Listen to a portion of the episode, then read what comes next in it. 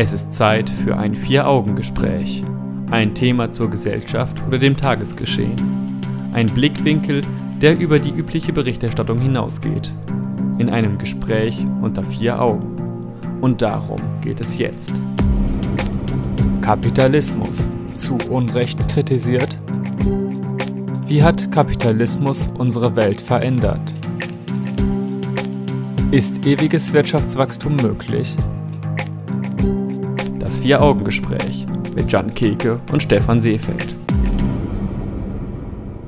Wir leben in Deutschland in einer sozialen Marktwirtschaft. Wie sozial unsere Marktwirtschaft derzeit ist, darüber lässt sich streiten und auch darüber, ob uns der Kapitalismus mehr Nutzen oder mehr Schaden gebracht hat. Generell lässt sich fragen, ist der Kapitalismus an seinen negativen Folgen schuld oder ist es eine andere Komponente, nämlich der fehlbare Mensch? In der kommenden Stunde werden wir einen Blick auf den aktuellen Zustand der Welt und der Gesellschaft werfen und diskutieren darüber, nach welchen alternativen Werten man eine staatliche und gesellschaftliche Ordnung ausrichten könnte. Herzlich willkommen zum Vier-Augen-Gespräch. Mein Gesprächspartner ist wieder John Keke. Guten Abend. Guten Abend. Glaubst du, dass der Kapitalismus oder zumindest seine Folgen heute wieder stärker hinterfragt werden als noch vor 20 oder 30 Jahren? Davon würde ich auf jeden Fall ausgehen, denn vor 20 oder 30 Jahren, naja, war die Wirtschaft schon noch etwas ähm, mehr im Aufschwung, wobei ich mich da noch mal ein bisschen zurückhalten möchte. In den letzten Jahren haben wir ja auch eine gute Konjunkturphase gehabt. Mhm. Wir stehen jetzt wieder vor einer Rezession, aber ähm, sowas hinterfragt man dann natürlich eher, wenn man kurz vor einer Rezession steht, als wenn alles super läuft, wenn die Löhne steigen. Damals gab es auch noch nicht diesen Niedriglohnsektor, den wir heute haben. Also ich denke einfach, dass die Entwicklungen, die wir in den letzten 20 Jahren so, auch mit der Agenda 2010 ähm, miterlebt haben, dazu führen, dass man ähm, ja den Kapitalismus mehr hinterfragt und natürlich auch dazu zählt, ähm, oder ein wichtiger Grund dafür ist auch der, der Umweltschutz oder die Frage, ähm, wie wir mit dem Planeten umgehen möchten und äh, sollen, die führt dann natürlich auch zu der Frage, ob wir den Kapitalismus weiter so ähm, zügellos ja, arbeiten lassen können, wie wir das bisher getan haben. Es wird also Zeit, dass wir uns dem Thema annehmen und darüber sprechen. Beginnen werden wir ganz klassisch damit, ein bisschen zu umreißen, was Kapitalismus eigentlich genau bedeutet, was das ist. Wir haben wieder zwei Definitionen rausgesucht. Einmal den Klassiker aus dem Duden von ja, dir und ich bin ganz modern unterwegs und habe da mal auf Wikipedia nachgeschaut. Aber fangen wir mal mit dem Duden an. Der Duden schreibt zum Kapitalismus, dass es eine Wirtschaftsform ist, die durch Privateigentum an Produktionsmitteln und Steuerung des Wirtschaftsgeschehens über den Markt gekennzeichnet ist. Und jetzt bin ich mal gespannt, ob die Wikipedia-Definition ähnlich ist oder ein bisschen anderen Akzent setzt. Inhaltlich ist sie gleich, formuliert wird es etwas anders und zwar Zitat Allgemein wird unter Kapitalismus eine Wirtschafts- und Gesellschaftsordnung verstanden, die auf Privateigentum an den Produktionsmitteln und einer Steuerung von Produktion und Konsum über den Markt beruht. Zitat Ende. Also relativ ähnlich das Ganze. Dürfte auch verständlich gewesen sein. Die Definition gibt es aber auch nochmal auf unserer Homepage vieraugengespräch.de. Ich denke, dass für Kapitalismus sicherlich auch die ähm, Begriffe Eigentum und Wettbewerb sehr zentral sind. Ja. Also nur wenn es irgendwie Menschen gibt, die Eigentum besitzen, können sie tatsächlich auch irgendwie Handel betreiben, würde ich jetzt mal sagen. Und In der Tat. Äh, Wettbewerb ist eben auch sehr wichtig für Kapitalismus, dass ähm, man ja, versucht irgendwie der Bessere zu sein und besser als die anderen zu sein. Und das wird sich auch noch so ein bisschen durch die Sendung ziehen, was es eigentlich heißt, immer besser als andere zu sein. Und ob es nicht noch andere Werte gibt, die wichtiger sind. Denn wir werden im Rahmen der Sendung auch über alternative Werte als nur die kapitalistischen sprechen. Aber alles der Reihe nach. Wir schauen uns mal so ein bisschen an, wie sich der Kapitalismus überhaupt entwickelt hat. Denn den gab es nicht von Anfang an. Wenn wir uns die Zeit bis zum Mittelalter anschauen, stellen wir fest, da gab es in Mitteleuropa den Tauschhandel, Währungen, also Geld gab es zwar auch, aber das Prinzip des Wachstums und des Gewinns, das war noch nicht so in dem Sinne verbreitet. Also da hat man eher so Dinge mit gleichem Wert. Also wenn ich dir, wenn ich einen Sack Kartoffeln haben wollte, dann hast du mir einen Sack mit Reis oder was gegeben. Genau, und, irgendwas, äh, was du gebrauchen das konntest. Das war dann gut. Ja, da hat man dann geguckt, dass das irgendwie gleichwertig ist, vermutlich. Ja. Und das ging dann eine Zeit lang so weiter, bis dann irgendwann ab dem 15. Jahrhundert der Handelskapitalismus entstand, als man eben begann, mit fernen Ländern Handel zu treiben und man mehr gereist ist. Und das wiederum entwickelte sich dann weiter in den Industriekapitalismus, der eben, wie der Name schon sagt, in der Industrialisierung entstand, das heißt im 18. Jahrhundert. Da sollten die Produkte dann, als es auch technisch möglich war, in großer Masse, effizient, kostengünstig und gewinnbringend erzeugt werden.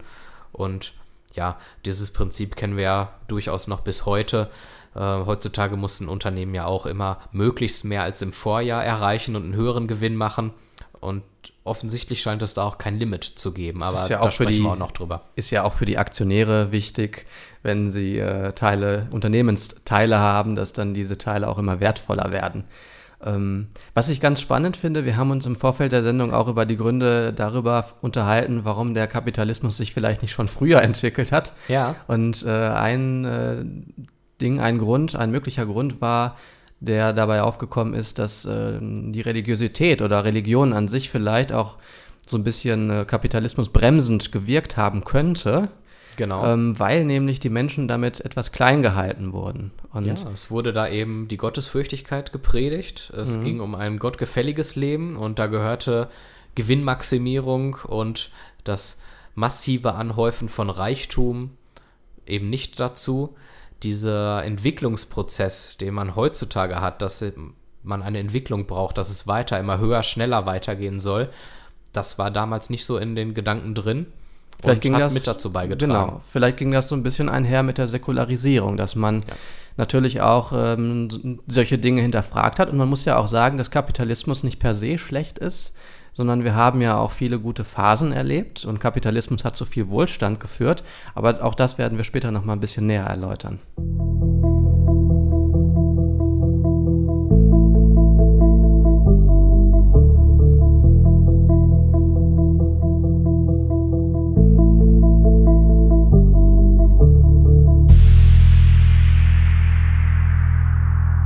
Dass der Kapitalismus das beherrschende System in vielen Teilen unserer Welt ist, zeigt ein Blick auf den Zustand unserer Welt. Da können wir in alle möglichen Richtungen schauen, egal ob wir nach Amerika gucken und uns da Donald Trump und seine Wirtschaftspolitik anschauen. Wir können aber auch mal einen Blick nach Brasilien riskieren.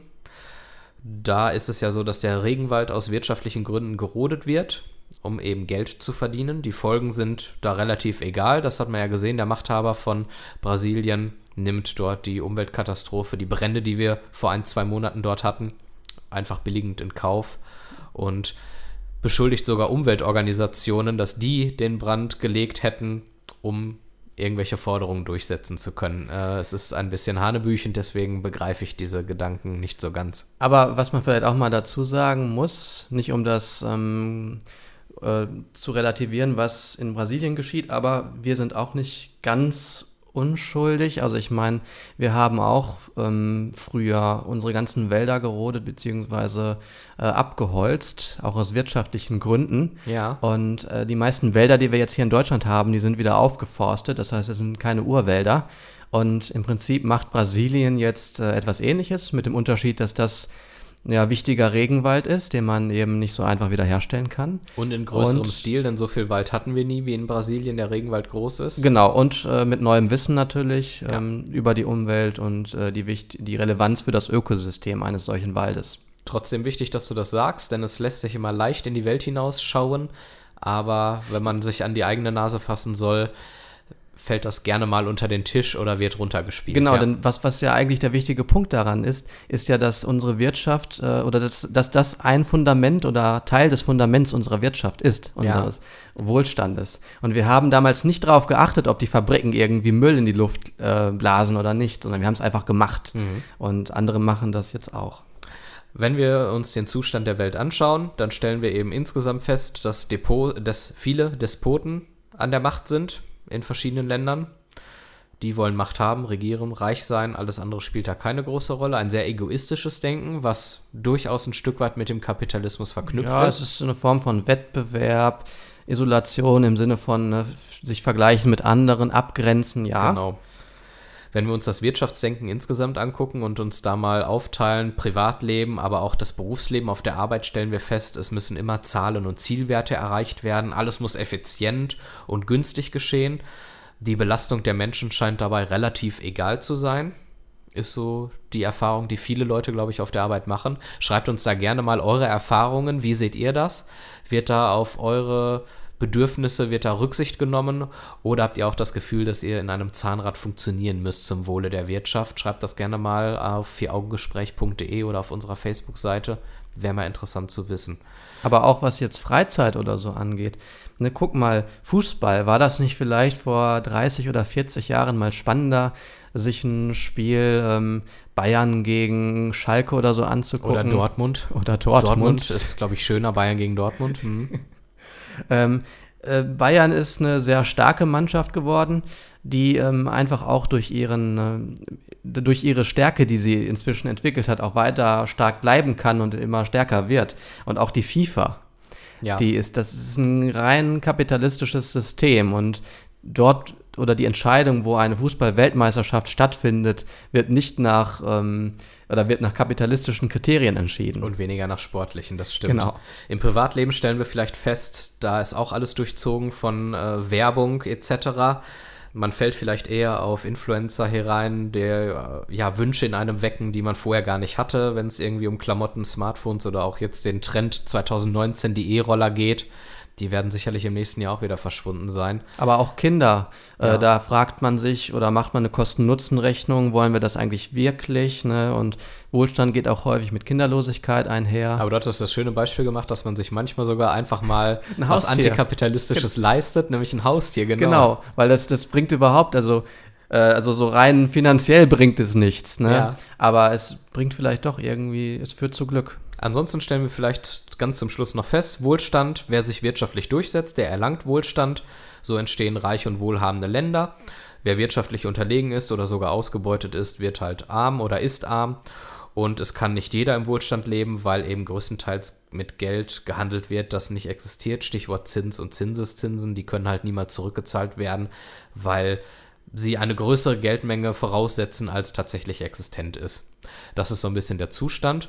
Gleich gucken wir uns ein bisschen an, wie haben wir es überschrieben, kapitalistisches Denken im Privatleben. Auch spannend. Bis gleich.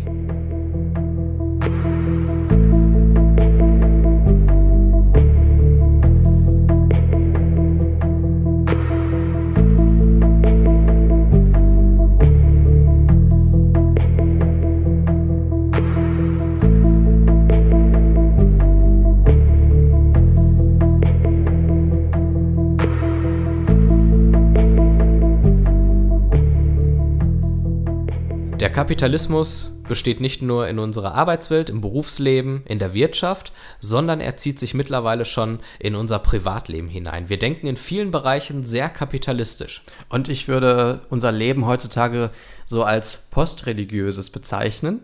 Klingt beeindruckend. Weil, weil unser Leben heute einfach mehr im Hier und Jetzt stattfindet. Das heißt, wir wollen es voll auskosten und Menschen vor 500 Jahren wollten vielleicht eher oder haben sich mit dem Gedanken angefreundet, schön im Paradies ähm, zu sein, eine Existenz zu haben und haben dann das Leben auf der Erde gar nicht so wertgeschätzt. Finde ich übrigens einen extrem spannenden Gedanken, weil es klingt so ein bisschen theoretisch und abstrakt. Aber das war über Jahrhunderte hinweg für die ganz normalen Bürger wie du und mich völlig normaler Alltag und ganz selbstverständlich. Das muss man sich mal Aber so wieder ja ins auch, Gedächtnis rufen. Ist ja auch verständlich. Ich meine, das soll ja auch gar nicht abwertend ähm, sein, sondern es ist damals einfach vor Jahrhunderten nicht so einfach gewesen, sich Dinge zu erklären, wie wir das vielleicht heute können. Ja. Ne? Es sind natürlich auch immer noch genügend Fragen offen, keine Frage, aber damals noch mehr. Und dass man dann eher äh, religiös ist, was man dann auch von den Eltern mitbekommt. Und die Gesellschaft war ja nicht so diskursfähig, die war ja nicht so heterogen, dass man da von allen möglichen Seiten Eindrücke bekommen hat, sondern es war ja. einfach normal. Es gehörte dazu, dass man religiös ist. Sehr spannend auf jeden Fall. Heutzutage denken wir über unser Privatleben etwas differenzierter nach, aber da ist quasi sozusagen das religiöse gewichen und das kapitalistische in unsere Gedanken hineingewandert. Das heißt Optimierung, Effizienz, alles muss immer höher, schneller, besser, weiter werden. Gucken wir uns unsere Partnerwahl an. Man könnte immer noch einen besseren und hübscheren Partner finden und gibt sich selten mit dem zufrieden, was man hat. Gerade in Großstädten ist das so ein Phänomen, wo man ja viele Leute kennenlernen kann, sind tatsächlich mehr Singles in den Großstädten unterwegs als auf dem Land. Weil man eben immer denkt, ah, da könnte noch ein besserer kommen und man bindet sich dann doch lieber nicht und trägt da die Verantwortung. Ja, manche nehmen dann vorübergehend schon mal jemanden, bis sie etwas Besseres bekommen. Ja. Aber ja, Partner sollen nicht nur schön, intelligent und vorzeigbar sein, sie sollen uns auch in allen Lebensbereichen genügen. Das heißt, man soll mit ihnen Sport machen können, man soll mit ihnen kochen können, sie sollen gute Eltern sein und ähm, einfach überall perfekt sein. Aber ich sag mal so, wir sind wenigstens konsequent und richten diese Maßstäbe nicht nur auf den potenziellen Partner oder die Partnerin, sondern auch auf einen selbst, auf uns selbst. Wir selber wollen ja auch immer sportlicher, hübscher, gesünder, stylischer, cooler sein und geben uns auch nicht damit zufrieden. Nee, wenn ich jetzt in den Buchladen, wenn ich jetzt in den Buchladen gehe, dann sehe ich da auch sehr viele Ratgeber, wie man denn den Smalltalk verbessern kann, wie man in der Liebe besser sein kann, wie man dann äh, besserer Freund sein kann. Ähm, Abnehmratgeber. Abnehmratgeber, weil man sich selbst einfach immer weiter optimieren möchte und auch im Freundeskreis vielleicht so ein gewisser Wettbewerb herrscht und möchte zeigen, dass man nicht so schlecht ist. Man möchte vielleicht auch der Erste sein, der von Freunden vielleicht angerufen wird. Ja, und das macht im Privatleben noch nicht mal Halt. Beruflich ist es ja auch oft so, dass man dort viel erreichen möchte. Man möchte besser bezahlt werden, klar, ein bisschen mehr Geld können wir alle gebrauchen. Man möchte einen größeren Einfluss vielleicht auch haben und Anerkennung beruflich und dann entsprechend aufsteigen in Unternehmen oder Firmen. Nur wenn man jetzt äh, sich so Umfragen anschaut, ähm, wenn Leute befragt werden am Sterbebett, was sie denn hätten anders mach, gemacht in ihrem Leben, dann äh, sagen sie eigentlich nie, dass man, äh, dass sie lieber hätten gearbeitet noch mehr, Sondern? sondern, sondern äh, das Leben gelebt, mehr gemacht hätten für sich, Ja. ähm, mehr das Leben genossen, weil dann merken sie nämlich, das Leben ist vorbei, da kommt nichts mehr. Ja, also im, Schade, dass es dann schon zu spät ist. Ne? und dass sie nicht religiös sind. Ja. In- Also viele von ihnen. Und dass es dann genau zu spät ist. Die Kehrseite ist dann so ein bisschen, dass wir größere Probleme bekommen, auf Dinge zu verzichten, auf bessere Dinge, auf höhere, schnellere, weitere Dinge, sondern wir wollen immer on top sein, sage ich mal. Sei es jetzt bei Produkten, zwei Handys zur Auswahl. Man könnte ja einfach mal das günstigere, schlechtere Handy nehmen, weil es ausreicht. Nein, wir wollen dann ja doch vielleicht eher das gute, tolle haben. Aber es gibt schon Momente, in denen wir uns zurücknehmen. Jetzt es gibt immer mehr, ja, es gibt immer mehr Menschen, die meditieren, die machen Wellness, aber nur um dann wieder leistungsfähig zu werden, Also Um- nicht als Selbstzweck im Grunde. nicht als Selbstzweck, ja. Es wäre vielleicht mal ein Weg, sich Ruhe zu gönnen, einfach nur der Ruhe wegen und nicht diese Ruhe als Mittel zum Zweck zu verwenden. Es ist Zeit für ein Vier-Augen-Gespräch.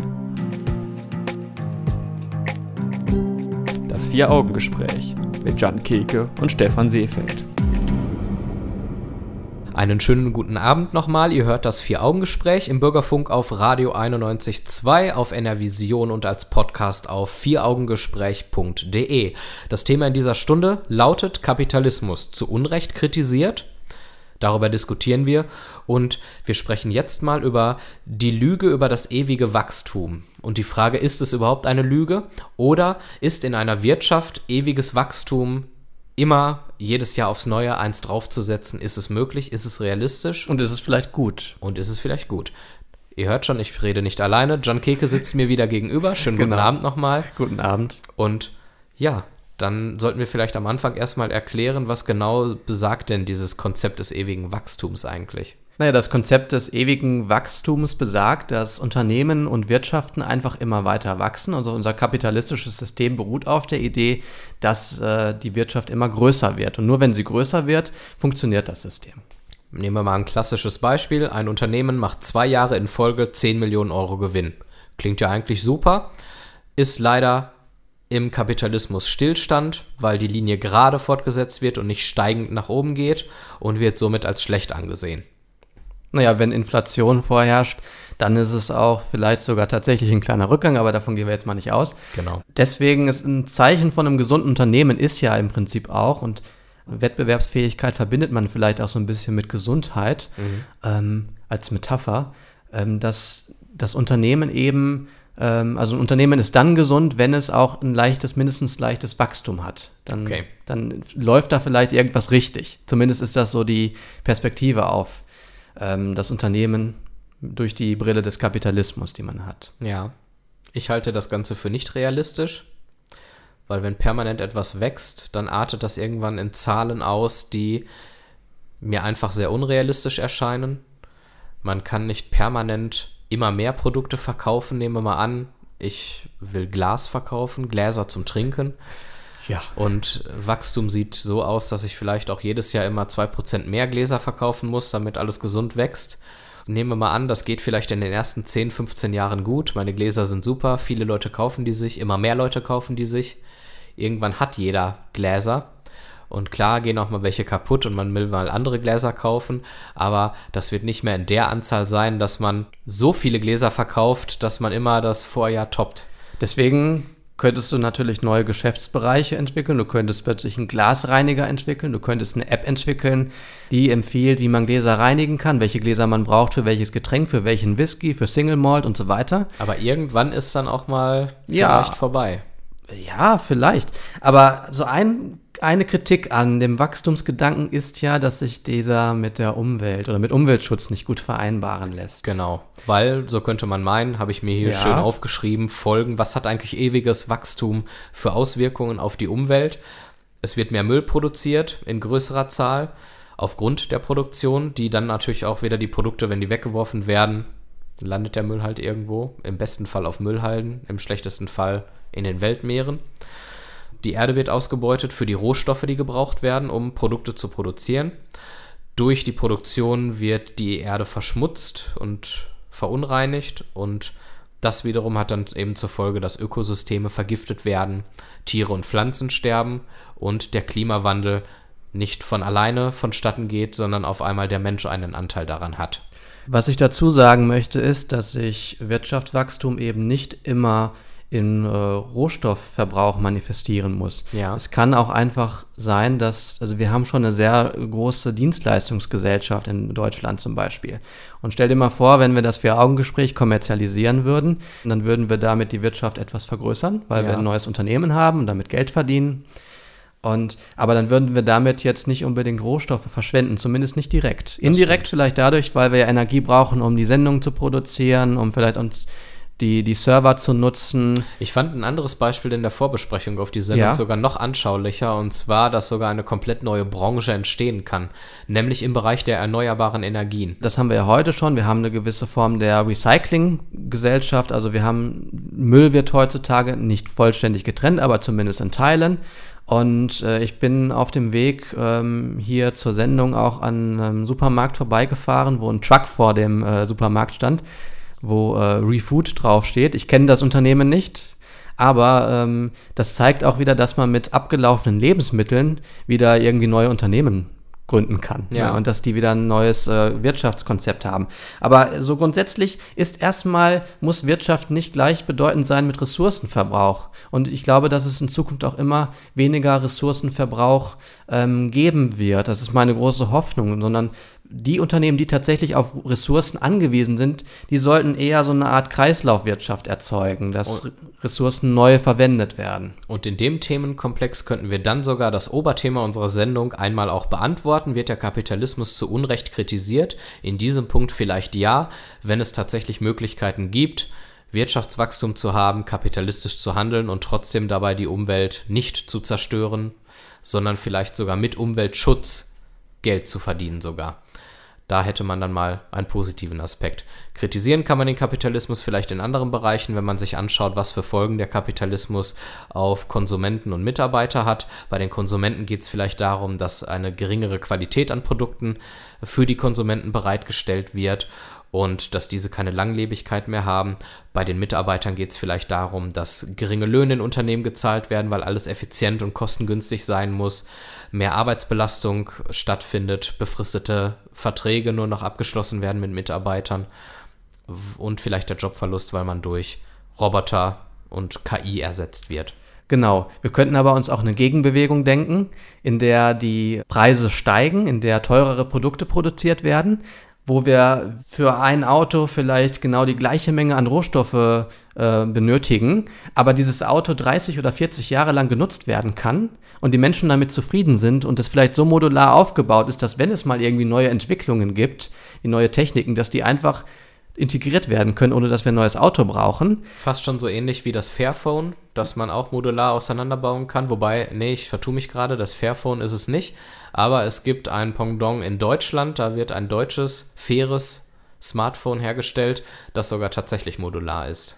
Genau. Und das muss also auch nicht damit äh, nicht zu einer Reduktion der Wirtschaftsleistung führen, weil die Unternehmen immer noch Geld verdienen. Mhm. Aber man setzt halt mehr Wert auf Qualität. Aber über Werte sprechen wir gleich noch.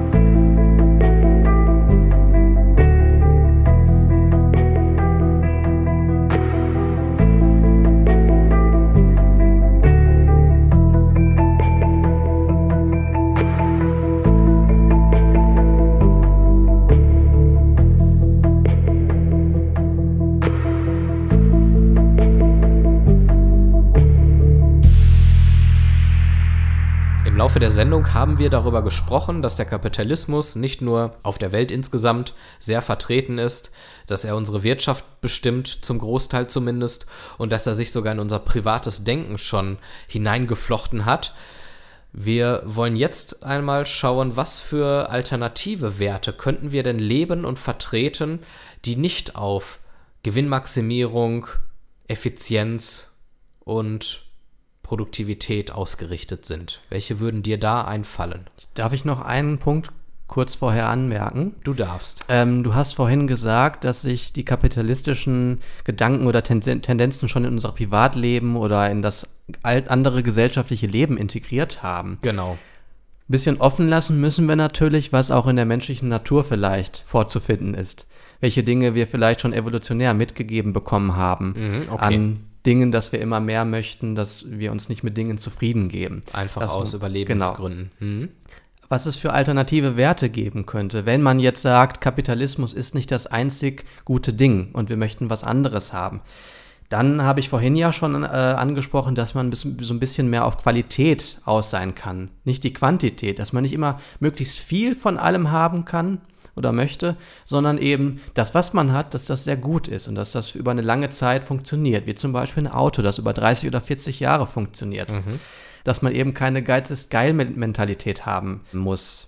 Aber auch was Umweltschutz angeht, das kann einen Wert darstellen. Und vor allen Dingen, es lässt sich auch praktisch umsetzen, indem man zum Beispiel, jetzt hat ja die Bundesregierung vor einigen Wochen das Klimapaket verabschiedet, dass man dort einfach sich gewisse Maßnahmen leistet, weil sie einem eben wichtig sind, weil sie ein Wert für sich sind. Das kann zum Beispiel sein die CO2-Steuer mit einem deutlich höheren Preis als diese 10 Euro, die jetzt für den Anfang beschlossen wurden. Das können Milliarden an Investitionen im Bereich der Instandhaltung und des Ausbaus des öffentlichen Nahverkehrs sein. Das können Milliardeninvestitionen für die Schließung von Kohlekraftwerken sein und dem Umstieg, dem hundertprozentigen Umstieg auf erneuerbare Energien, mhm. die dann wiederum ja auch, haben wir auch schon drüber gesprochen, eine eigene Wirtschaftsgröße darstellen können und dementsprechend auch etwas Kapitalistisches dann fast schon wieder haben. Also dem Klimapaket sehe ich, stehe ich sehr kritisch gegenüber. Ja. Aber das ist wieder Stoff für eine eigene Sendung. Genau. Oder diese Idee, hören wir doch auf, mit Energie Geld zu verdienen. Ja. Jeder kriegt eine Solarzelle aufs Haus und jeder versorgt sich mit Energie selbst. Und genau das hatten wir zum Beispiel mit der EEG-Umlage anfangs sehr schön erfolgreich, ne, dass wir die ganzen Solarunternehmen hatten, die sich hier entwickelt haben und immer mehr Menschen haben ihren Strom, ihren Solarstrom vom Dach eingespeist ins Netz und es hätte auch weitergehen können. Ja. Ähm, sowas müsste man politisch wieder unterstützen. Ein anderer Wert, den man sich ja, in unser Leben integrieren könnte, wäre zum Beispiel so etwas wie, doof gesagt, Lebensqualität anstatt Effizienz. Auf der Arbeit. Man leistet sich einfach mehr Personal bei gleicher Arbeitsbelastung. Personalkosten sind die mit die teuersten Kosten in einem Unternehmen. Aber wenn man sagt, es ist einem wichtig, dass die Leute nicht überlastet sind und Spaß bei der Arbeit haben und vernünftig arbeiten können, stellt man ein paar Leute mehr ein. Das reduziert vielleicht den Gewinn, aber es müssen ja nicht unbedingt 100 Millionen Euro Gewinn sein, vielleicht reichen ja auch 50 Millionen Euro. Und eigentlich würde da die immer wieder genannte Digitalisierung ja auch eine neue Chance verbieten, dass wir, wenn wir nicht mehr so viele Arbeitskräfte benötigen, ähm, nicht weniger Arbeitskräfte einstellen oder Menschen kündigen, sondern dass die Leute, die arbeiten, einfach weniger arbeiten müssen bei gleichem Gehalt. Genau. Diesen Weg, also das wird spannend sein, ob wir das schaffen. Ja. Wahrscheinlich nicht. Ein anderer Bereich wäre zum Beispiel auch die Befreiung der Krankenhäuser von der Notwendigkeit, Gewinn erwirtschaften zu müssen. Wir haben bereits jetzt schon ein Problem, dass viele Krankenhäuser sich gewisse Stationen nicht mehr leisten können, weil sie keinen Gewinn abwerfen und andere Stationen, da gibt es dann Operationen, die durchgeführt werden, obwohl es kaum einen Sinn macht, weil man eben damit gut verdienen kann. Das ist nicht im Sinne der Menschen und im Sinne der Gesundheit eines Menschen. Oder wir haben einen großen Hebammenmangel. Jede Frau, die plant, ein Kind zur Welt zu bringen, sollte sich schon am besten ein Jahr vor der Zeugung des Kindes Gedanken darüber machen, wie sie an eine Hebamme drankommt, weil die eben sich nicht rechnen und tatsächlich selten werden in Krankenhäusern. Eine Frage hattest du schon den, zum, den Punkt Zufriedenheit genannt vorhin? Zufriedenheit äh, höchstens äh, indirekt, aber okay. du kannst den gerne ja. ausführen. Okay, und zwar ähm, Zufriedenheit, finde ich, sollte man auch mal fürs private äh, Leben irgendwie so als alternativen Wert ähm, mit in den Pool hineinwerfen, denn es kann einfach nicht immer nur wichtig sein, sich mit anderen zu vergleichen, um besser zu sein. Viel wichtiger ist es doch, dass man zufrieden ist. Was, worauf kommt es denn an im Leben eigentlich? Eigentlich doch nur um Glück und Zufriedenheit. Und das kann man doch ich meine, diese Erfahrung müssten wir doch alle mittlerweile gemacht haben, nicht nur durch ähm, materielle Werte erreichen. Natürlich brauchen wir eine gewisse materielle Basis, aber Ruhe kann sehr angenehm sein. Wenn man wandern geht, hat man vielleicht die glücklichsten Momente, glücklichere Momente, als wenn man ins Kino gehen würde oder ganz viele andere teure Sachen machen würde. Ja, ist dann etwas, was jeder in seinem Privatleben umsetzen kann. Und ich möchte noch, achso, ja, wolltest ja, du dazu noch was ich sagen? Würde, sag erstmal du deinen Punkt. Ich okay. würde nämlich. Ich hätte nämlich als alternativen mhm. Wert noch Wertschätzung an sich hineingeführt. Die könnte man zum Beispiel mit politischen Maßnahmen auch umsetzen und fördern. Zum Beispiel in der Praxis halt flächendeckender Mindestlohn in konsequent allen Bereichen. Auch wieder der Punkt, den ich gerade gebracht habe, man leistet sich mehr Personal, um Mitarbeiter zu entlasten. Oder auch so etwas wie ein Verbot von befristeten Arbeitsverträgen von unter einem Jahr, wo man ja als Mitarbeiter, der so einen Vertrag abschließt, nun überhaupt nicht planen kann für sein Leben und irgendwo ankommt, geschweige denn in einem halben Jahr so eingelernt ist, dass man tatsächlich vernünftig arbeiten kann. Und genau das, was ich sagen möchte, schließt eigentlich sehr gut daran an, weil wir, äh, ich würde nämlich sagen, Kapitalismus ist nicht per se scheiße. Wir haben ähm, sehr großen Wohlstand entwickelt in der Vergangenheit auf Basis dieses Kapitalismus. Wir haben einen Frieden durch Handel. Handel hat sehr dazu beigetragen, dass wir weniger militärische Konflikte haben, zumindest zwischen manchen Parteien. Weltweit hungern immer weniger Menschen, obwohl die Bevölkerung weiter wächst. Das heißt, der Kapitalismus hat auch seine guten Seiten. Allerdings brauchen wir auch politische Reize, um sozusagen den Kapitalismus, wie er sich inzwischen entwickelt. Er ist so über, die Blüte, über seine Blüte hinausgewachsen. Und zügellos geworden. Zügellos geworden, auch. genau. Wir brauchen politische Reize, die ihn wieder etwas zügeln.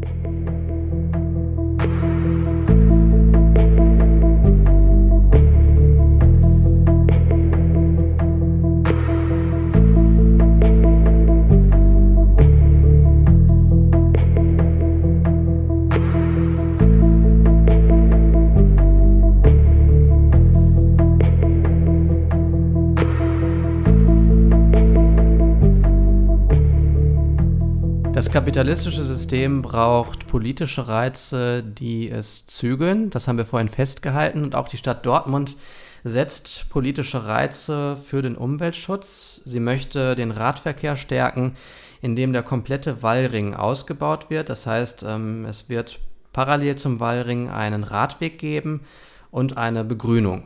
Genau, dafür müssen allerdings etwa 180 Parkplätze entfernt werden. Die Stadt sieht darin aber kein Problem, weil die fast 5900 Stellplätze in Tiefgaragen und Parkhäusern derzeit gar nicht ausgelastet seien. Auch auf Seiten des Dortmunder Einzelhandels steht man den Plänen der Stadt durchaus positiv gegenüber. Dann ist immer spannend die Frage der Finanzierung. Das ganze Projekt soll ungefähr 2 Millionen Euro kosten, aber sich größtenteils über einen europäischen Fonds finanzieren. Am 14. November fällt dann die Entscheidung.